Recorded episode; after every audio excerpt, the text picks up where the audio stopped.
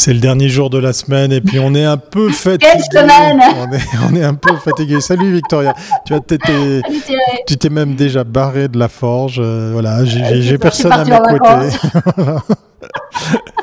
Et oui, cette semaine, c'était euh, la semaine de Marketing 22, une semaine Ouais, euh, forte euh, en rencontres, en contenu, en, en échange et puis aussi en, en apprentissage, puisqu'effectivement, il y avait de la conférence, il y avait de la masterclass, il y avait de l'interaction, du networking.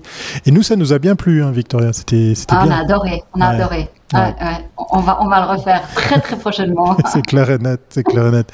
Mais voilà, on n'a pas pu s'en empêcher. On est vendredi, c'est c'est bientôt le week-end. Réjouissez-vous, il va faire euh, très très mauvais partout. Voilà, ça c'était le point météo comme on aime bien les partager avec vous. Occasion peut-être pour vous de vous replonger justement dans les précédents épisodes de Commune Mag que vous pourrez, vous pouvez, vous, voilà, j'en bafouille. Vous pouvez les retrouver en podcast audio. Oui, je vais aller me coucher après ce live, euh, c'est clair et net. Euh, on va se reposer de cette semaine très très intense. N'hésitez pas à partager, liker. Je vois déjà du monde dans la chatroom. Si vous avez envie de poser des questions à notre invité, faites-le. Ça lui fera plaisir et nous aussi. C'est parti.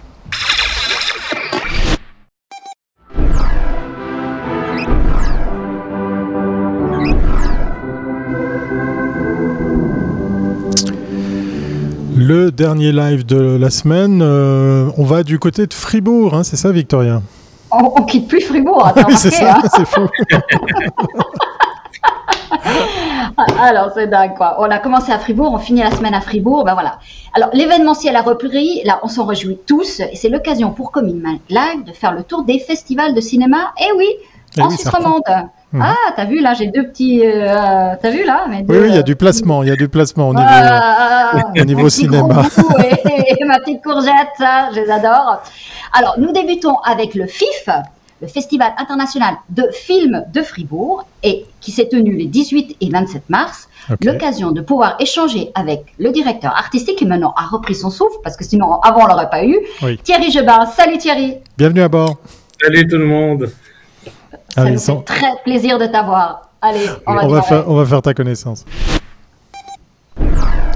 Le parcours de notre invité qui porte le même prénom que ben, votre hôte. Il paraît qu'il faut faire un vœu, Victoria, quand tu te retrouves avec deux personnes Pareil. qui ont le même prénom. Exactement. Alors, faites-le, ça va vous porter chance. D'accord. Alors, toi, tu as réussi à faire ce que tout critique de cinéma rêve, c'est être finalement le directeur d'un festival, quoi. Enfin, directeur artistique. Donc, euh, Mais c'est vrai qu'on est beaucoup, hein, on a été beaucoup, et, et j'ai l'impression des fois on me demande comment on devient directeur artistique, et j'ai l'impression qu'il faut répondre journaliste ou critique de cinéma, parce qu'il y en a beaucoup. Le patron de Cannes, le patron de, de Venise, le patron de Berlin, puis ici en Suisse, euh, il y avait Emmanuel Cueno. euh, Juste. Ouais, Euh, on, est, on est vraiment plusieurs. Euh, Nazzaro à Locarno en ce moment, c'est le même parcours. Euh, il faut croire que la critique de cinéma mène à ça, finalement. Mon père disait c'est un métier de que- la faim quand j'étais petit. Mais finalement, c'est peut-être pas un métier de crève la faim. Mais non, c'est pas un métier de crève la faim, mais c'est surtout que vous avez une culture cinématographique hallucinante. Et c'est ça, parce qu'un directeur artistique, c'est quoi? C'est un curieux, je dirais plutôt.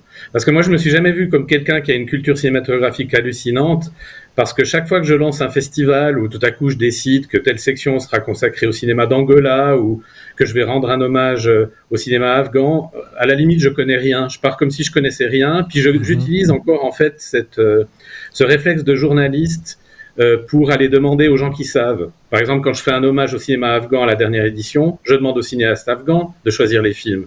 Quand je fais un, euh, un parcours du cinéma angolais, bah, c'est moi qui trouve que le cinéma angolais euh, a l'air intéressant, donc je cherche quelqu'un sur place qui m'aide en fait à trouver. Et en fait, euh, c'est ça qui fait que je me lasse jamais parce qu'à chaque édition, je me lance dans des sections où entre guillemets je ne connais rien d'une certaine manière. Donc je suis, encore le journaliste qui interroge les gens pour en savoir plus. Et est-ce qu'un ancien journaliste accepte la critique? Bien sûr, bien sûr. Et, je dirais même que- non, mais quand on était critique de cinéma avant, euh, on a l'habitude de ça. Euh, Il y a eu même, j'ai eu des menaces de mort quand j'étais critique de cinéma. J'ai eu Mais des non. acteurs. Qui ont voulu- Mais oui, il y a eu des acteurs qui ont voulu me casser la figure. Euh, euh, j'ai, voilà, j'ai, c'est vrai que j'avais- tendance à dire ce que je pensais. Peut-être parce que je suis à moitié jurassien, à moitié valaisan. Ouais, ouais. Mais, mais, quand- quand- mais- mais ça Comme fait partie. Thierry, hein voilà, voilà. Ça fait partie de quelque chose de, qui est, je pense, extrêmement important dans mon parcours, c'est que je suis euh, fondamentalement un provincial, euh, dans le sens où, euh, même quand je suis arrivé au Nouveau Quotidien à Lausanne, puis après autant à Genève, j'ai toujours eu l'impression de venir de loin, d'être vu aussi comme quelqu'un qui serait pas un paysan, mais un peu, qui, qui, débarque, puis avec son enthousiasme.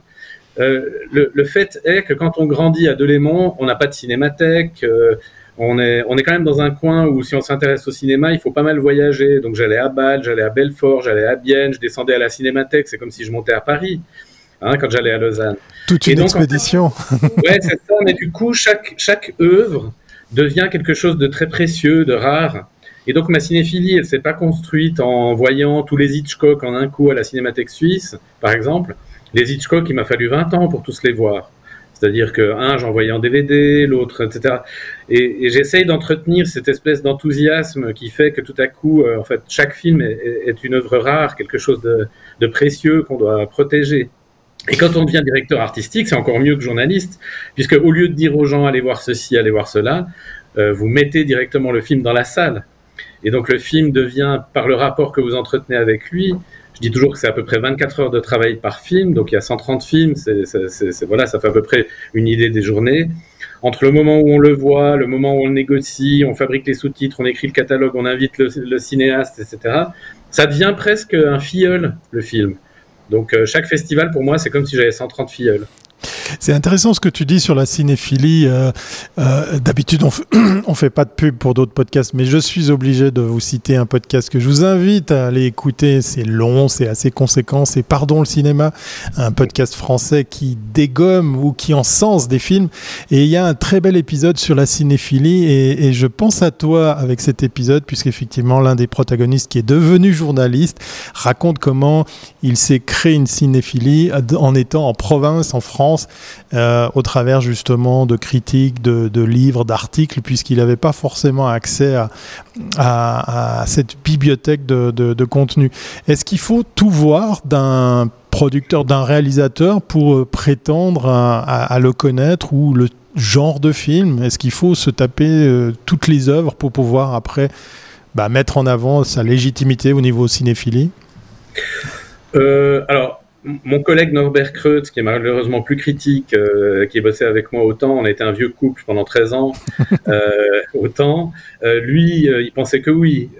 moi, je pense que non. Il y a des films qu'il vaut, il vaut mieux ne pas voir dans certaines, dans certaines filmographies. Avec le cinéaste suisse Pierre Monard, on s'est amusé un soir au Festival de Zurich l'année dernière à jouer un jeu, au jeu de la cassure. La cassure dans les filmographies. Il y a toujours un moment dans les filmographies. Ah oui, ça change. Voilà, un bel exemple, ah c'est Tim Burton Tim Burton, par exemple, superbe exemple. Tous ses derniers films depuis 20 ans sont quasiment regardables, alors que le mec était un pur génie euh, dans les années, à partir des années 80 jusqu'à la fin des années 90. Puis après, c'est essayer d'identifier le moment de la cassure et on est tombé à peu près d'accord que c'est le moment où il a où il a quitté sa muse pour devenir papa et épouser une autre femme. Sa muse, c'était ah. Lisa Marie, celle qui jouait la femme extraterrestre dans Mars Attacks. Et à partir du moment où il est devenu papa, mais ça arrive aussi souvent aux cinéastes, quand ils deviennent papa, ils deviennent moins intéressants. Parce qu'ils commencent à... Non, mais c'est vrai. C'est-à-dire qu'ils perdent l'enfant qui est en eux. Et, ah, euh, c'est fou. Mais je sais pas si, voilà, si vous avez des enfants, je pense que vous avez remarqué ça. Moi, j'ai remarqué qu'à chaque enfant que j'avais, j'écrivais plus vite comme journaliste. Et là, au mois de mai, je vais avoir, euh, je vais avoir une petite fille au mois de mai. Et euh, j'ai remarqué que je tremblais moins des jambes cette année au FIF quand je présentais les films. C'est comme si ça nous débarrassait d'une espèce de, de timidité. Non, mais c'est vrai. Il y a quelque chose d'assez étrange, en fait. Ah, on y perd, on y gagne. Il gagne énormément, évidemment. ok, ok, on va, on va, on va continuer à en découvrir. On va méditer, on va méditer, voilà. voilà. Ouais, ouais. Je ne pensais pas que ce, podcast, euh, enfin ce live qui devient aussi un podcast après l'écoute, euh, après la diffusion, se transformerait en, séance psy pour nos invités, voilà, sur lesquels ils peuvent partager, échanger justement sur euh, eh ben, leur, leur, carrière. On parle de festivals et de cantons qui sont bientôt ah en passe d'avoir chacun leur festival, Victoria. puis surtout de positionnement. Alors comment, comment vous avez réussi à, avoir votre territoire, je dirais, de marque hein, ou d'expression artistique, de façon à ce que euh, bah, on puisse attirer. Alors c'est vrai, vous n'êtes pas tous en même temps, mais il y a quand même chacun à son. Maintenant, il y a Vision du réel qui a démarré hier soir. Euh, c'est plutôt le film documentaire. Euh, à, Fribourg, c'est très large, hein, c'est promouvoir l'échange culturel. Euh, voilà, explique-nous un petit peu comment vous avez réussi entre vous tous. Est-ce que vous discutez pour pas avoir les mêmes films euh, Comment ça se passe?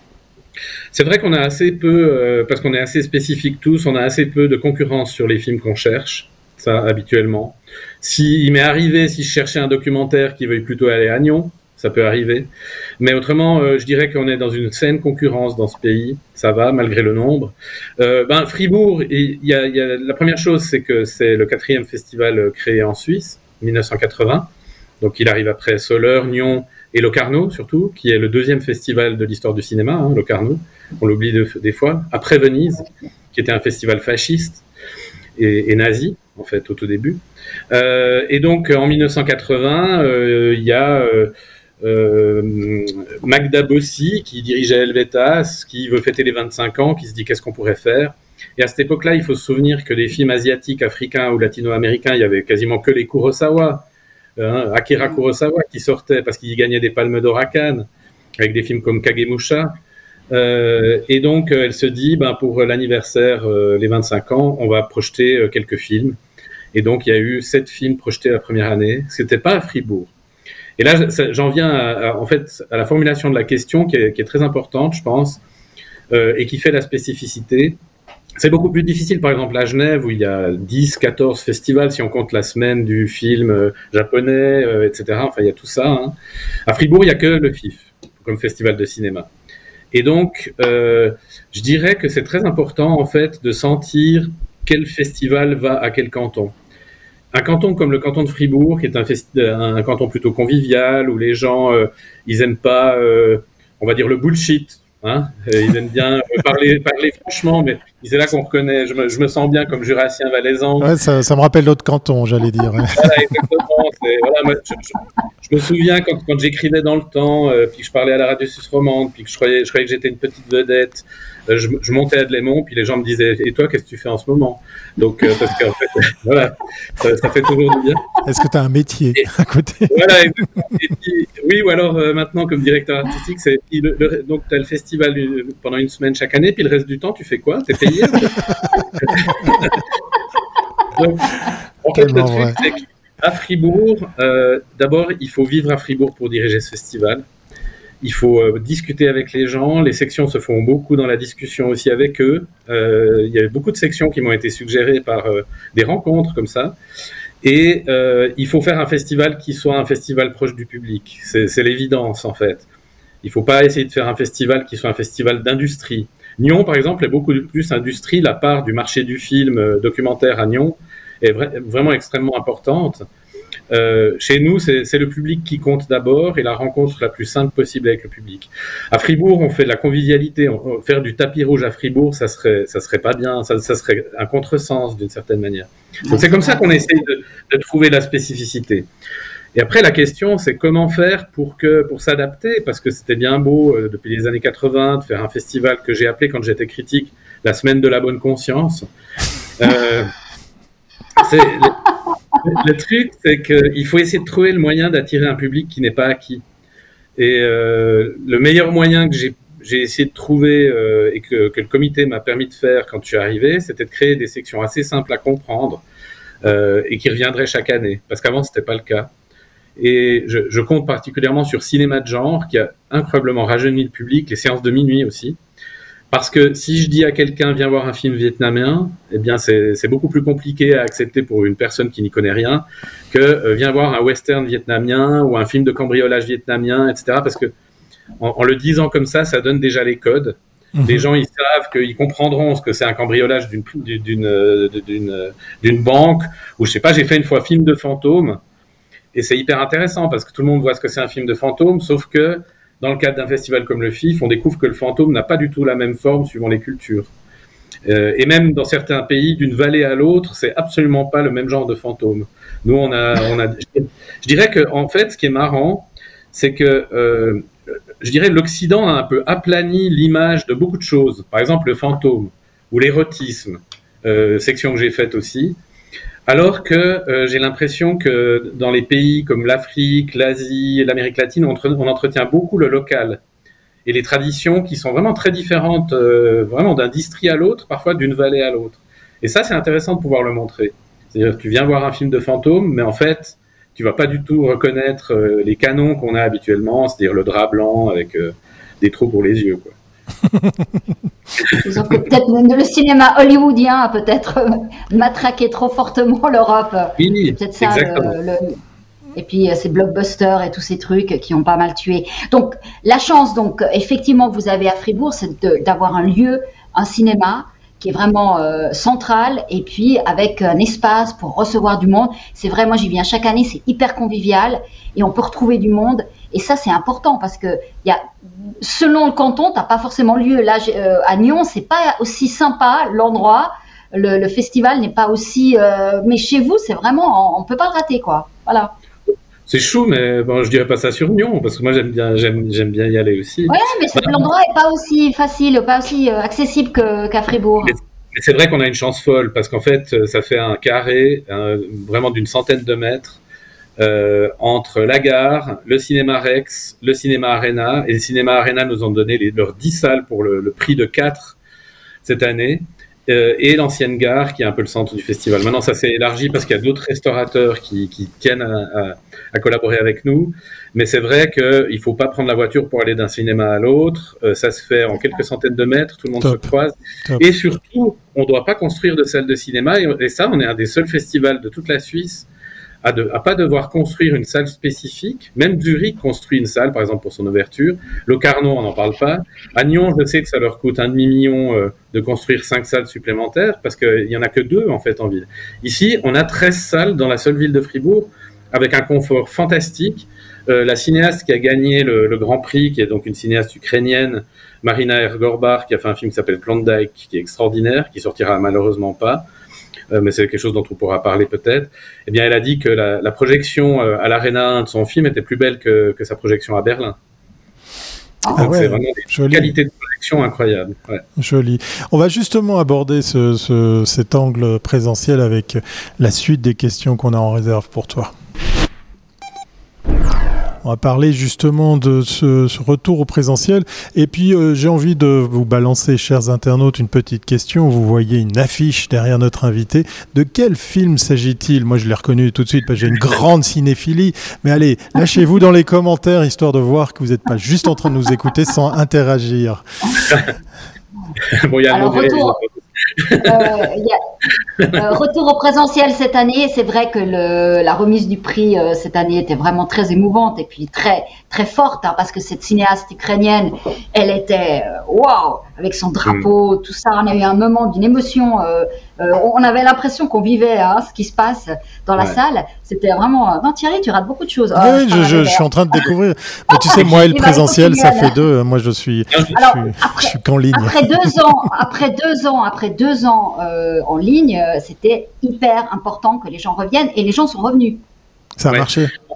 En fait, euh, bon, pour moi, le moment le plus émouvant, ça a été quand la cinéaste ukrainienne a pris une des membres du jury, qui est une cinéaste afghane, dans oui. les bras. Et ouais. tout à coup, ah cette oui. rencontre entre, entre deux douleurs, euh, c'était hyper émouvant. Ça, ça justifiait euh, tout le travail non-stop qu'on a fait depuis l'annonce de, du début de la pandémie. Parce qu'en fait, on n'a jamais arrêté. Euh, on, en fait, on n'a jamais... Oula, c'est rien. C'est Victoria qui a oublié d'appeler. C'est un grand classique. Vas-y Thierry. C'est Vladimir, Vladimir Poutine qui. Euh... ah, il veut répondre à la question. Il a trouvé de quel film il s'agit, peut-être. Alors, la, la, la réalité, c'est qu'on a été, on a été les premiers à devoir annuler en 2020, et donc on n'est pas parti en ligne. C'était trop tard. Hein. -hmm. euh, et puis donc ce qu'on a fait, c'est que on a tout de suite imaginé un truc qu'on a appelé le 34 et demi c'était la 34e.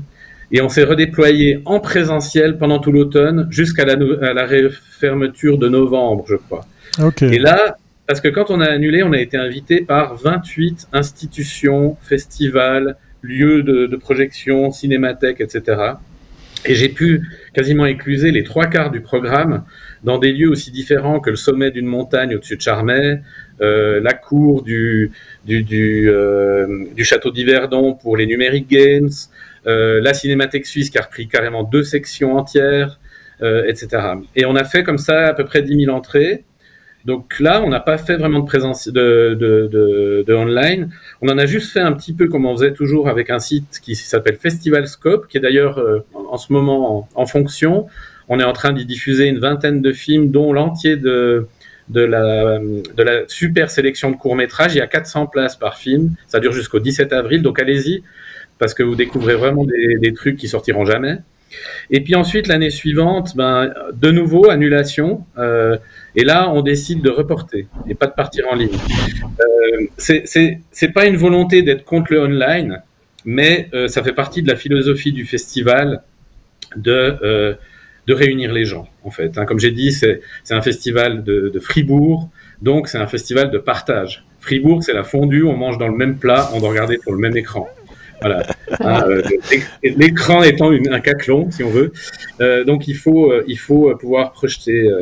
Alors ce qu'on a fait, c'est qu'on a fait les scolaires en ligne l'année dernière en mars. On a battu tous les records puisqu'il y a 14 000 élèves qui se sont inscrits, qui ont été inscrits, qui ont regardé les films dans leur classe. Euh, chose qu'on n'a pas trop dite euh, sur le moment, euh, en disant que c'était plutôt dans les écoles, et puis qu'en Suisse, on avait des super matériels de projection. Oui, oui, oui. Tout à fait. Et, et, et on s'est dit, ça a tellement bien marché qu'on s'est dit, aïe, quand on va revenir en, on va revenir en présentiel l'année prochaine, si c'est possible, ils vont tous vouloir rester online.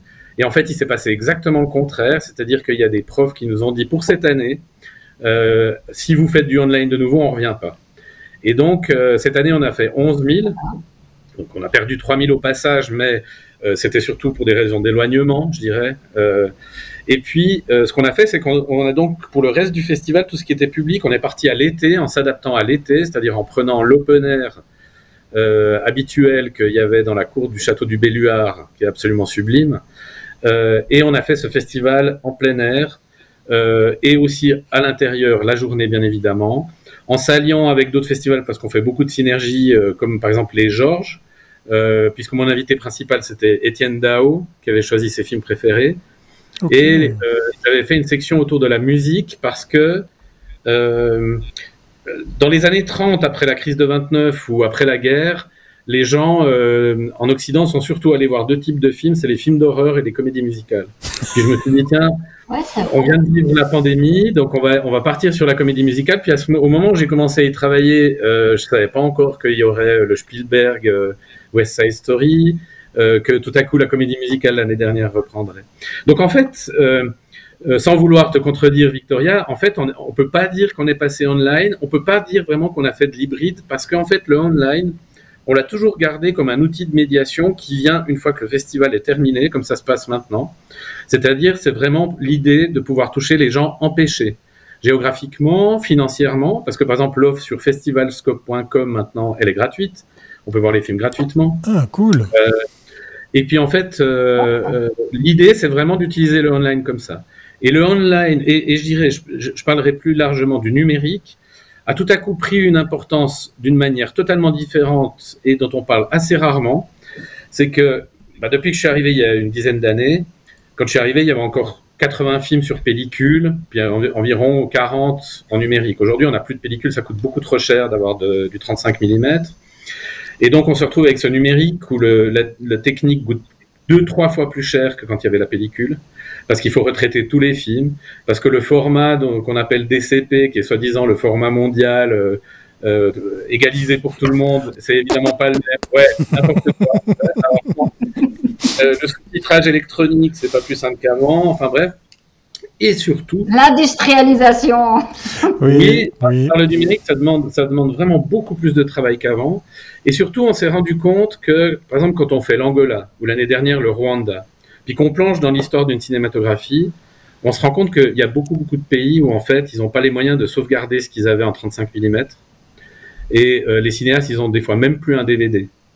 Et en fait, on, s'est trouvé un rôle depuis deux ans, et on l'a fait avec le Rwanda, et on vient de le faire avec l'Angola. c'est de fabriquer des DCP, donc le format qui permet ensuite, en principe, de projeter partout dans le monde. Si un festival à Toronto ou, en Corée demandait à faire euh, une rétrospective angola ou rwandaise, eh ben nous, on leur donne une boîte d'un Tera, ou là, c'était 5 Tera pour la dernière, parce que ça devient plus gros aussi, euh, où euh, ben, ils sont repartis en Angola, ils sont repartis au Rwanda, et ils peuvent maintenant euh, montrer leur histoire cinématographique, parce qu'en fait, c'est pas le tout de de dire que le numérique a permis euh, de transformer un téléphone portable en caméra et que tout le monde peut maintenant peut faire des films, et d'ailleurs tout le monde le fait sur les réseaux sociaux, etc. Encore faut-il pouvoir connaître son histoire, savoir d'où on vient euh, cinématographiquement. Hein. Hitchcock disait un pays sans cinéma, c'est un pays sans histoire, de nos jours. Et en fait, on fait ça.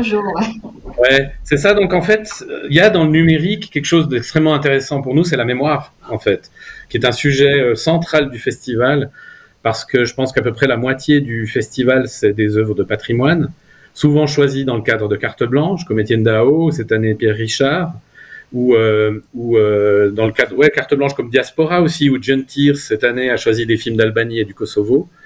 Euh, le numérique permet de sauver la mémoire, en fait, d'une certaine manière, parce que les studios sauvent pas la pellicule, les cinémathèques n'ont pas les moyens de sauver grand-chose d'autre que leur cinématographie nationale. Et comme disait Martin Scorsese, qu'est-ce qui nous dit qu'aujourd'hui, aujourd'hui, que dans 20 ans, un film qu'on trouve pas important aujourd'hui ne deviendra pas le plus important Donc, l'idée, c'est de tout sauver, en fait. Oui, tout ce qu'on voilà, donc cette part numérique-là, il ne faut pas l'oublier, elle est vraiment importante en fait, elle fait partie de tout le travail de, numérique. On a résolu la, question ici dans les communes MagLive, puisque c'est pléthore de supports sur lesquels vous allez pouvoir revoir ce live ou le réécouter en podcast audio. On, va... on sera avec des avatars, on sera immortel. Oui, on sera dans des tonnes de métavers, oui, exactement, exactement. Allez, on enchaîne. On enchaîne avec cette question peut-on encore euh, tout dire, tout montrer? Puis je vous donne un indice. I'm sorry, Dave. I'm afraid I can't do that. Vous vous rappelez la question par rapport au, film, l'affiche de film qu'il y a derrière? Ah, Alors, très cher Thierry, je bats. Euh, toi qui es, euh, grâce à ta culture et puis aussi grâce à ton, tu adores ce côté mordant, tes décryptages, ce contexte culture, tu as, cette année, tu as proposé des films qui euh, euh, totalement anodin à une certaine époque, innocent. innocent. Ravi Jacob, Les Valseuses, La Cage aux Folles, euh, Life of Brian, La Grande Bouffe, qui furent des grands films alors à, à, qui sont sortis, qui ont marqué des époques. Eh bien, il semblerait que c'est plus aussi évident de montrer ce type de film aujourd'hui. Ah bon Un petit peu de réaction comme ça. et ça choque certaines personnes. Donc, qu'est-ce que tu en dis, toi, de, de cette est-ce que c'est une question de, culture ou est-ce que c'est une question qu'aujourd'hui on ne peut plus tout dire, tout montrer, euh, on ne peut plus aborder certains thèmes qui, qui choquent? Alors, ça me fait penser parce que j'avais complètement oublié que euh, demain et après-demain, on projette 10 films à Bulle. Donc, si jamais des gens ont raté le FIF, ça s'appelle Bulle de FIF. Et on passera notamment les valseuses. Ah, excellent. Euh, ah, bah voilà Sur grand écran. On n'est pas bien là, à la fraîche? Ouais. oui. bon, moi, j'ai toujours conçu euh, le festival aussi comme un commentaire sur l'actualité. Euh, voilà, quand je fais un hommage à l'Afghanistan, c'est bien évidemment parce que les talibans sont revenus et puis qu'on peut plus faire de, on peut plus faire de films hein, et même faire de musique dans ce pays-là. Mmh, mmh. Et euh, en discutant l'automne dernier, au mois de septembre, avec un cinéaste québécois, il me dit, tu sais pas ce qu'ils sont en train de faire à Ottawa, ils sont en train de brûler des Lucky Luke. Ah. Et oui. Et, puis, euh, il y avait aussi toute l'histoire avec Samantha Gorman euh, qui avait fait ce, magnifique poème à, l'intronisation de, Joe Biden, où, on a appris que par exemple aux Pays-Bas, euh, ils n'avaient pas voulu prendre entre guillemets le meilleur traducteur, mais qu'il fallait absolument que ce soit une femme noire qui traduise, parce que sinon la traduction n'était pas valable de la même façon. Puis je me suis dit, mais il y a quand même quelque chose à faire là, parce que ça devient euh, quelque chose de voilà. Puis moi, je suis parti sur l'idée de la cancel culture comme quelque chose effectivement de complètement extrémiste, etc. Euh, je me suis dit, euh, je me suis turlupiné les ménages pendant des, des, semaines et des semaines en me disant comment je pourrais aborder ce sujet. Et comme, comme ancien journaliste, comme d'habitude, j'ai fait un panel. Et je me suis dit, qui c'est qui est particulièrement touché par ces questions? C'est les humoristes. Et je me suis dit tout à fait innocemment, ben, je vais demander à tous les humoristes suisses que je peux, donc j'ai écrit à une centaine, ils étaient 90 en tout, en Suisse romande, en Suisse alémanique, au Tessin, en leur posant la question quelles sont les comédies qui seraient difficiles à faire, voire impossibles à faire en 2022 ils ont répondu chacun, et puis chacun avec leurs propres intérêts. Hein. Euh, Joseph Gorgoni, il a répondu à la cage aux folles et, et certains l'aiment chaud, parce qu'on sent que c'est proche aussi de son, mm -hmm. son Ouais, exact. Thierry Meury, il a répondu un sage en hiver et les tontons flingueurs parce qu'il y a des scènes Ah, où les ils boivent des coups euh, flingueurs. on peut finir. On connaît bien le Jurassien. Je connaissais une polonaise qui en buvait au petit déjeuner. déjeuner, voilà. et puis, puis je me suis dit, voilà, c'est, euh, on va projeter les 10 qui, qui auront été les plus cités. C'est aussi simple que ça. Donc euh, voilà. Euh, le seul que j'ai regretté qui était dans les 10, euh, c'était Le Gendarme et les Gendarmettes, qui est vraiment, on doit être le seul festival au monde à l'avoir passé. Qui est vraiment, qui vraiment un très mauvais film. Et puis, et puis après, ben, on a dit voilà comment on va traiter ce sujet. Puis on s'est dit avec euh, notamment Marc Boivin euh, qui travaille pour les décodeurs, qui est aussi juge cantonal ici. On s'est dit ben, au lieu de faire un débat, euh, parce que les débats sur l'humour c'est toujours un peu ennuyeux, faisons une sorte de procès mais avec des arguments sérieux sur ces films. Est-ce qu'on doit continuer de les projeter ou pas? Et le public pourra dire à la fin de, des plaidoiries si oui ou non ces films peuvent continuer à être projetés. Euh, en parenthèse, à l'issue du procès, euh, les gens ont levé la main uniquement. Il y a 4 personnes sur 80 qui ont levé la main pour les valseuses, euh, qui, est, qui, qui, contient, c'est vrai, des scènes qui, qui, qui, peuvent choquer, mais il faut voir le film en entier. Oui, oui. Alors, je ne vais pas raconter trop longtemps l'histoire, mais bah, c'est vrai, les valseuses, par exemple, moi, c'est un film que j'ai toujours vu avec autant d'effroi que, que, que, que, de rire, parce que c'est quand même l'histoire de deux idiots qui se comportent hyper mal avec les femmes. C'est des violeurs. Et puis au fur et à mesure du film, ils apprennent la douceur, et notamment cette scène extraordinaire où Jeanne Moreau leur apprend à être doux avec les femmes. Euh, c'est un, un, parcours pour, vers le mieux d'une certaine manière. C'est comme Rabbi Jacob, c'est le portrait d'un raciste qui est ridiculisé dès le début parce qu'il est raciste même avec les Suisses, c'est-à-dire euh, quand il est coincé dans un voilà.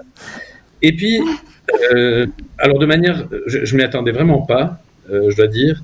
Euh, tout à coup, euh, il y a deux mouvements féministes qui se sont réveillés là autour en prétendant qu'on passait des films racistes, sexistes, homophobes, euh, comme si la, la, cage aux folles était homophobe, etc. Et voilà, ouais, les Monty Python, etc. moi, j'aurais adoré que, que, ces mouvements viennent s'appuyer sur mm -hmm. ces films. Mm -hmm. D'ailleurs, ce qu'on a fait, c'est qu'à chaque présentation, on tendait le micro au public, puis on disait est-ce que quelqu'un dans la salle a quelque chose à dire?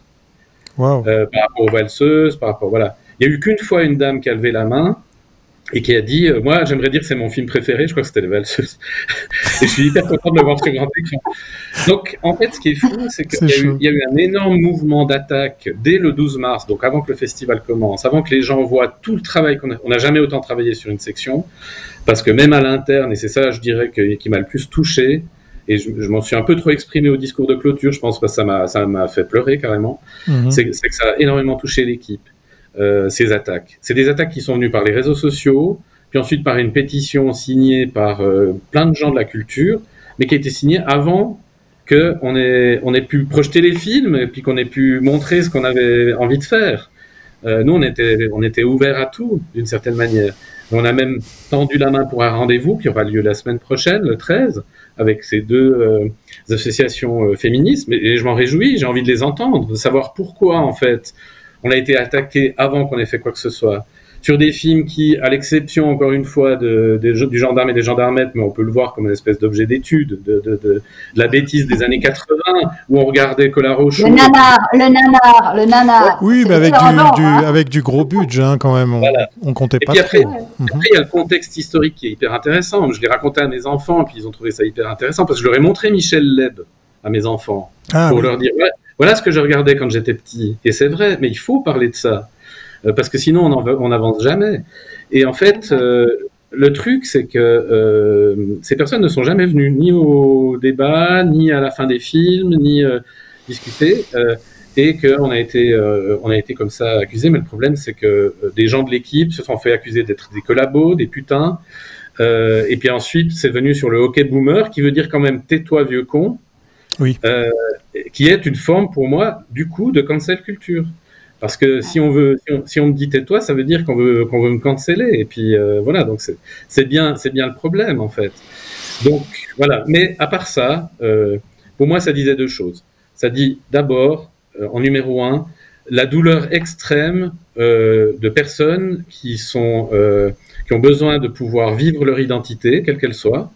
Et puis moi, je suis alors le festival et, moi, si on me connaît depuis longtemps, on sait que moi je vois pas le bonheur autrement que que si les autres sont aussi heureux. Euh, voilà, pour être heureux, il faut que les autres le soient, sinon euh, ça va pas. Euh, ça c'est la première chose. Donc j'ai senti et j'entends bien cette espèce de cri d'appel de dire c'est toujours les mêmes qui ont le droit à la parole, qui ont le droit aux médias, euh, etc. Ça je l'entends. Euh, j'entends au moins les méthodes. Hein, et puis après l'autre chose qui a été hyper intéressante, c'est que historiquement tout à coup ça a dit un truc, c'est que tous les films qui ont été choisis par ces humoristes sont situés entre 1968 et 82. Hmm. Et en fait, on a vraiment les années 70. Et si on remet en contexte ce qu'on a fait et ce qu'on voulait montrer, euh, qu'est-ce que c'est que les Monty Python qui arrivent en Angleterre euh, dans, les années 70 Qu'est-ce que c'est que Bertrand Blier qui tout à coup apparaît et surgit comme ça euh, Et même les films de Gérard Houry, hein, d'une certaine manière, comme les, le Rabbi Jacob? Qu'est-ce que c'est que ces, objets? C'est une opposition punk. Pour moi, les punks, ça va avec à un monde complètement paternaliste. Les, les Monty Python racontaient, bien vrai. Le, le, sens de la vie, c'est vraiment des, des Monty Python qu'on a passé. C'est vraiment comment, quand on est un enfant en Grande-Bretagne, à l'époque, on grandit, on est déjà dans un costume, ensuite on met un costume pour aller à l'école, on met un costume pour aller à l'armée, un, costume pour aller bosser, et puis on meurt dans un costume. Et donc, c'est vraiment contre ce paternalisme. C'est la même chose en France, où tous les médias dans les années 70 étaient encore contrôlés par Pompidou, Giscard d'Estaing, etc. Et tout à coup, on comprend. Et euh, pendant le, procès, malheureusement, c'est dommage que, les gens qui étaient opposés ne soient pas plus venus, mais euh, Gérard Mermet, qui était euh de couleur 3... Hein, Carabine FM qui jouait l'inspecteur Nichon dans Carabine FM, mmh. euh, il, il, a dit, euh, il a dit, c'était tellement important pour nous à l'époque, dans les années 70, puis au début des années 80, de pouvoir dire tous les flics sont des cons, même si c'était pas vrai, mais c'était simplement l'envie de pouvoir dire des choses qu'on nous interdisait, parce que sinon on recevait des fessées ou des gifs. C'était quand même encore une époque, mais oui, de la punition physique.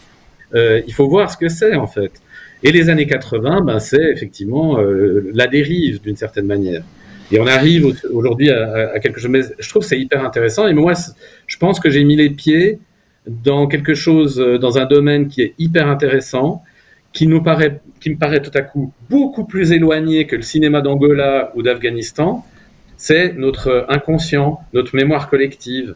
Parce que ces films-là, honnêtement, on les a tous regardés avec nos mères, avec nos pères, on se les tous passés de mère mais oui, de père. Mais oui pour avoir une espèce de tronc commun du Et peut-être que c'est ça le problème, c'est qu'il y a de moins en moins de, de, on ne regarde plus et on n'écoute plus la musique en famille, on, on, on ne regarde plus certains, chaque, chacun sur sa tablette, sur euh, sur sa playlist, et peut-être il y a plus euh, cet échange. Je vous propose, et le je vous propose de manière différente. Voilà, Voilà, je vous oui, propose de garder ça comme voilà parce que je suis le On maître fait- du temps. On se fait, on se fait canceller, quoi. Voilà, on va se faire canceller pour le timing. on va on va garder ça comme une forme d'invitation. Merci en tout cas pour ce partage Thierry. On va on va vous souhaiter de partager cet épisode pour ramener effectivement ben, des personnes à ce débat.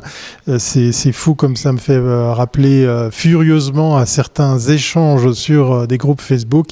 Euh, bah, sortez de l'ombre, allez-y à la rencontre, euh, parlez, échangez, exprimez-vous.